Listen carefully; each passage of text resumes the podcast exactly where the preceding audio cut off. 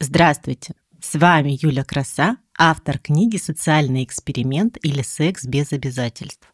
Я хочу поговорить с вами о теневой стороне личности, табуированных темах и тайных, порой подавляемых сексуальных желаниях и фантазиях. Вы услышите множество тайн, моих личных и моих гостей, а взамен вы отдадите мне свое время и внимание. Сегодня у меня в гостях Лолита, постоянная слушательница, которая решила поделиться своими секретами. Лолита, здравствуй. Добрый день, Юль. Тема нашей встречи – адюльтер, проще говоря, супружеская измена или даже любовный треугольник. Там и на многоугольник потянет. Поделись своей историей, пожалуйста. Как все это началось и к чему привело? Я была совсем молоденькой. Мне еще 20 не было. Да все как-то банально. Началось-то все с какой-то нелепой переписки в сообщениях, когда пьяные коллеги там начинают ругаться в чате, а ты в 3 часа ночи пишешь «Нажрались, ведите себя прилично, дайте поспать». У WhatsApp еще не было тогда такой функции, чтобы выключить оповещение у сообщений навсегда. И вот слово за слово мне сказали, что я язва, хамка, и вообще, как меня земля только носит. И позвали пить кофе. А мне скучно было работа, институт, работа, институт. Я подумала, почему бы и нет? Фатальная ошибка была. На 10 лет почти ошибка. Началось все как у большинства пар, наверное, в нормальной жизни. Получается, это был твой коллега, и изначально ты знала, что он женат. Да, коллега. Нет, не знала. Я узнала через год, и бежать уже было поздно, потому что, да, я влюбилась. Очень сильно. Я, наверное, и до сих пор где-то в глубине души испытываю это чувство но не в таких масштабах, как раньше. Что ты почувствовала, когда узнала, что он женат? Здесь нельзя ругаться матом. По-другому охарактеризовать свое душевное состояние, я боюсь, я не могу. Это был шок, это была растерянность. Тогда казалось, что прям мир рушится.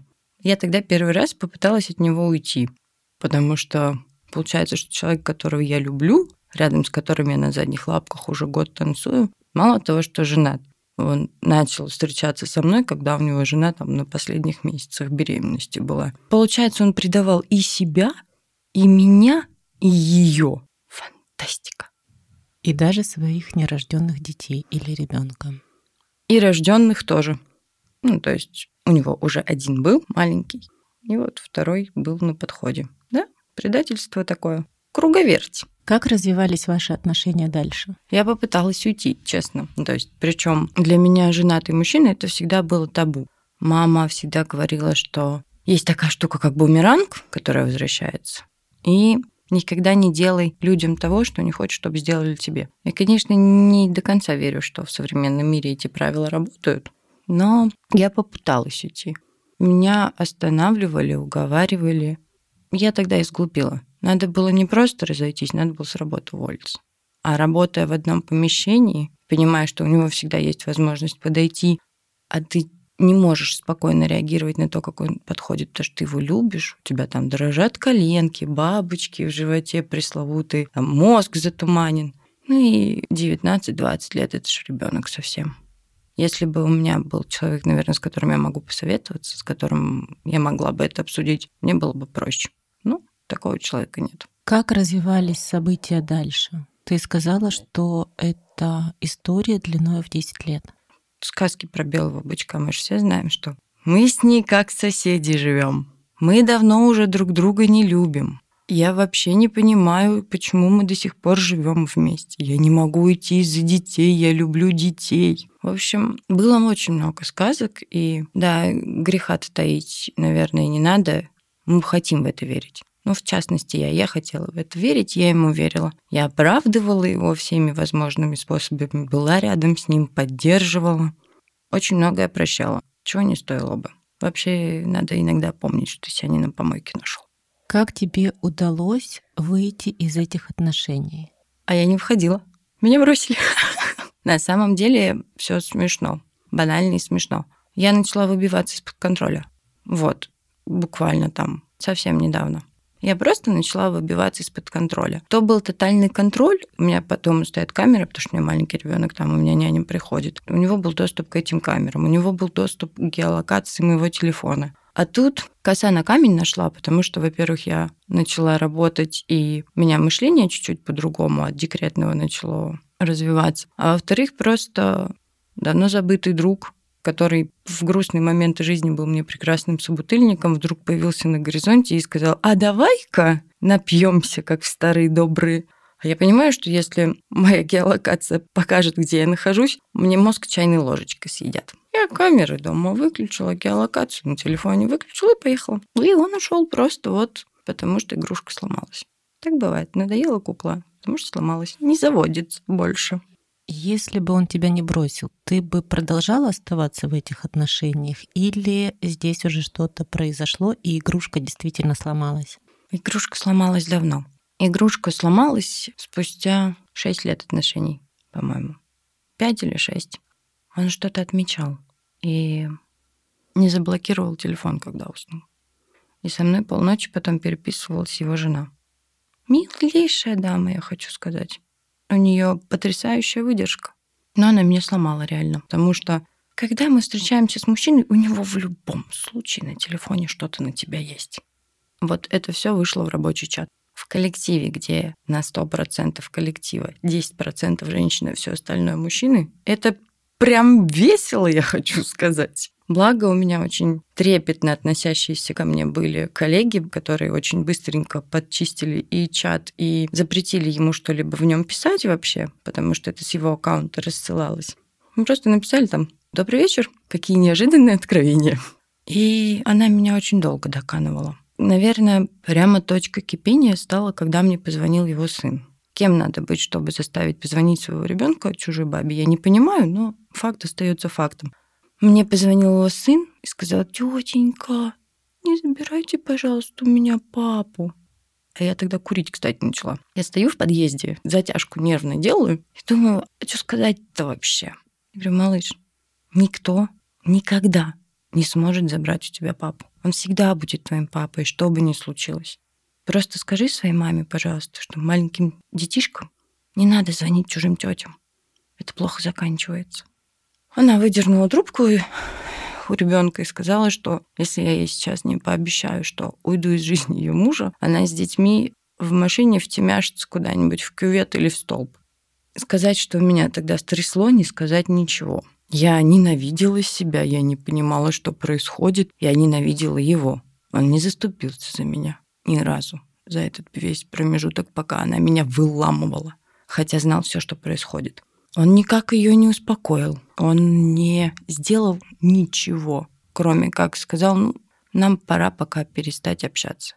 Благо, мы тогда уже работали на разных площадках, и я как раз меняла работу и смогла дистанцироваться хоть как-то. Взяла на работе отпуск, а уехала в глухую-глухую деревню Юлю. Там сугробы зимой по пояс. Там туалет на улице, и коровы ходят даже зимой. Это же жесть. Я думала, такого уже не существует. К подруге поехала и просто лежала в темной комнате, не разговаривая ни с кем, не желая ни есть, ни пить, вообще ничего. Тогда казус был. Девчонки меня вытащили к своей бабушке на другой конец деревни. Валенки мне дали, тулупчик, мы потопали. Мне там налили настойки домашние, чтобы мне повеселее было. И тут сообщение от него. «Любимая, ты где?» Я такая смотрю вокруг, пишу, дома. Он говорит, я сейчас позвоню. Я говорю, ну ладно. Он звонит, говорит, а ты где? Я говорю, дома. Он говорит, а что так шумно? Я говорю, я на кухне. Он говорит, так я телевизор слышу. Так это бабушка поле чудес смотрит. А мне истерика. Ну, то есть я слышу его голос впервые там за две, за три недели, и мне не позвонили, не сказали, там все будет хорошо, не переживай, или прости меня хотя бы. Мне спросили, где я. Я кладу трубку, начинаю истерически ржать. Девочки мне смотрят, говорят, а ты же не соврала. Ты же в доме, на кухне. Бабушка, правда, смотрит поле чудес. Тогда все и сломалось. Там потом по накатанной просто шло. Его третья или четвертая барышня, которую я засекла. Отдаление, он никогда не был рядом, когда нужен был. Это рано или поздно все равно закончилось бы. Просто Наверное, с учетом того, что это сейчас настолько безболезненно прошло, сейчас наступило время, когда это должно закончиться. Лолита, скажи, пожалуйста, как ты сейчас себя чувствуешь? Потрясающе. Это на самом деле это очень крутое ощущение, потому что когда ты находишься в таких отношениях, ты находишься все время как под каким-то колпаком и в каких-то ограничениях. Тебя ревнуют, тебе нельзя то, тебе нельзя это. Ты почти жена, но у тебя нет мужа. Он просто муж другой женщины. И сейчас это потрясающе. Я стала свободной. Я хочу встречаюсь с друзьями. Я хочу напьюсь и станцую в баре. Я хочу, пойду на корпоратив с коллегами, и мне никто не будет выносить мозг, что вот с кем ты там, зачем ты там, почему ты там. Это свобода. Это начало новой жизни. И это хорошо. Плохо, что так поздно. Наш с тобой подкаст выйдет уже в следующем году. А сегодня 3 декабря 23 год. 5 декабря, то есть через два дня, выйдет подкаст про созависимые отношения. То, что ты рассказываешь, это очень похоже на созависимые отношения. Когда и с ним плохо, и без него не могу. Какой бы ты дала себе совет сейчас той девочке, с которой случилась эта история 10 лет назад? Всего одно слово. Беги. И все. Даже без аргументов. Просто беги. Лолита, какой ты могла бы дать совет нашим слушателям, нашим слушательницам, которые оказались в такой ситуации и в момент, когда нужно было бежать, они остановились. То есть они уже сейчас в этих отношениях. Что делать? Решить, чего ты хочешь. Жить или существовать. Потому что пока ты с ним, ты не живешь. Если ты хочешь жить, ты рвешь эти отношения. Если ты не хочешь жить и тебя устраивает существовать как комнатное растение, welcome.